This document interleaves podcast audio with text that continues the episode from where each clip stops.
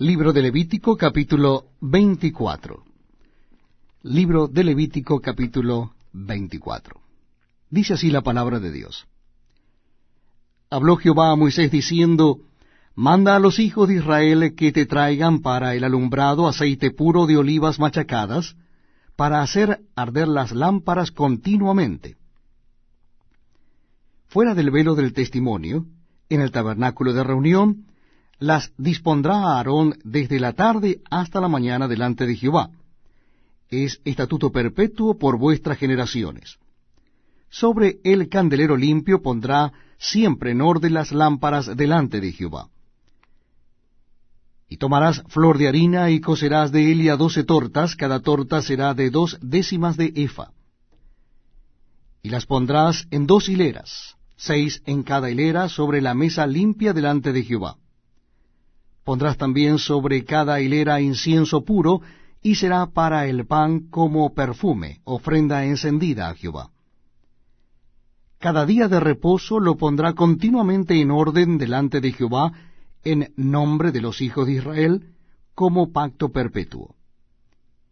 Y será de Aarón y de sus hijos, los cuales lo comerán en lugar santo, porque es cosa muy santa para él de las ofrendas encendidas a Jehová por derecho perpetuo.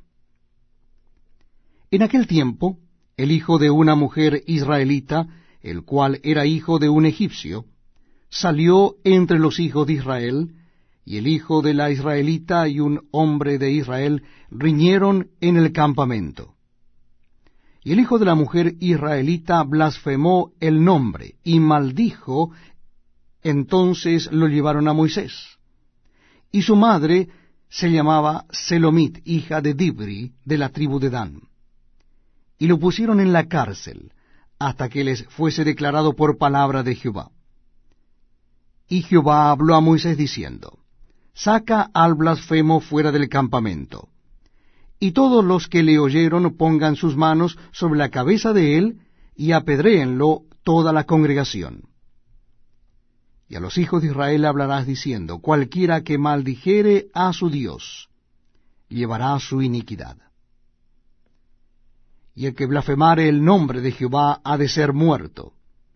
Toda la congregación lo apedreará, así el extranjero como el natural, si blasfemare el nombre, que muera.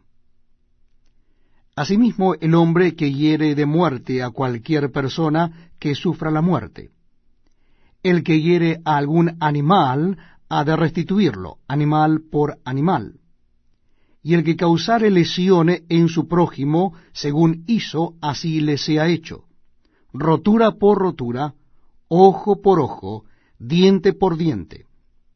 Según la lesión que haya hecho a otro, tal se hará a él. Y el que hiere algún animal ha de restituirlo mas el que hiere de muerte a un hombre, que muera. Un mismo estatuto tendréis para el extranjero como para el natural, porque yo soy Jehová vuestro Dios. Y habló Moisés a los hijos de Israel, y ellos sacaron del campamento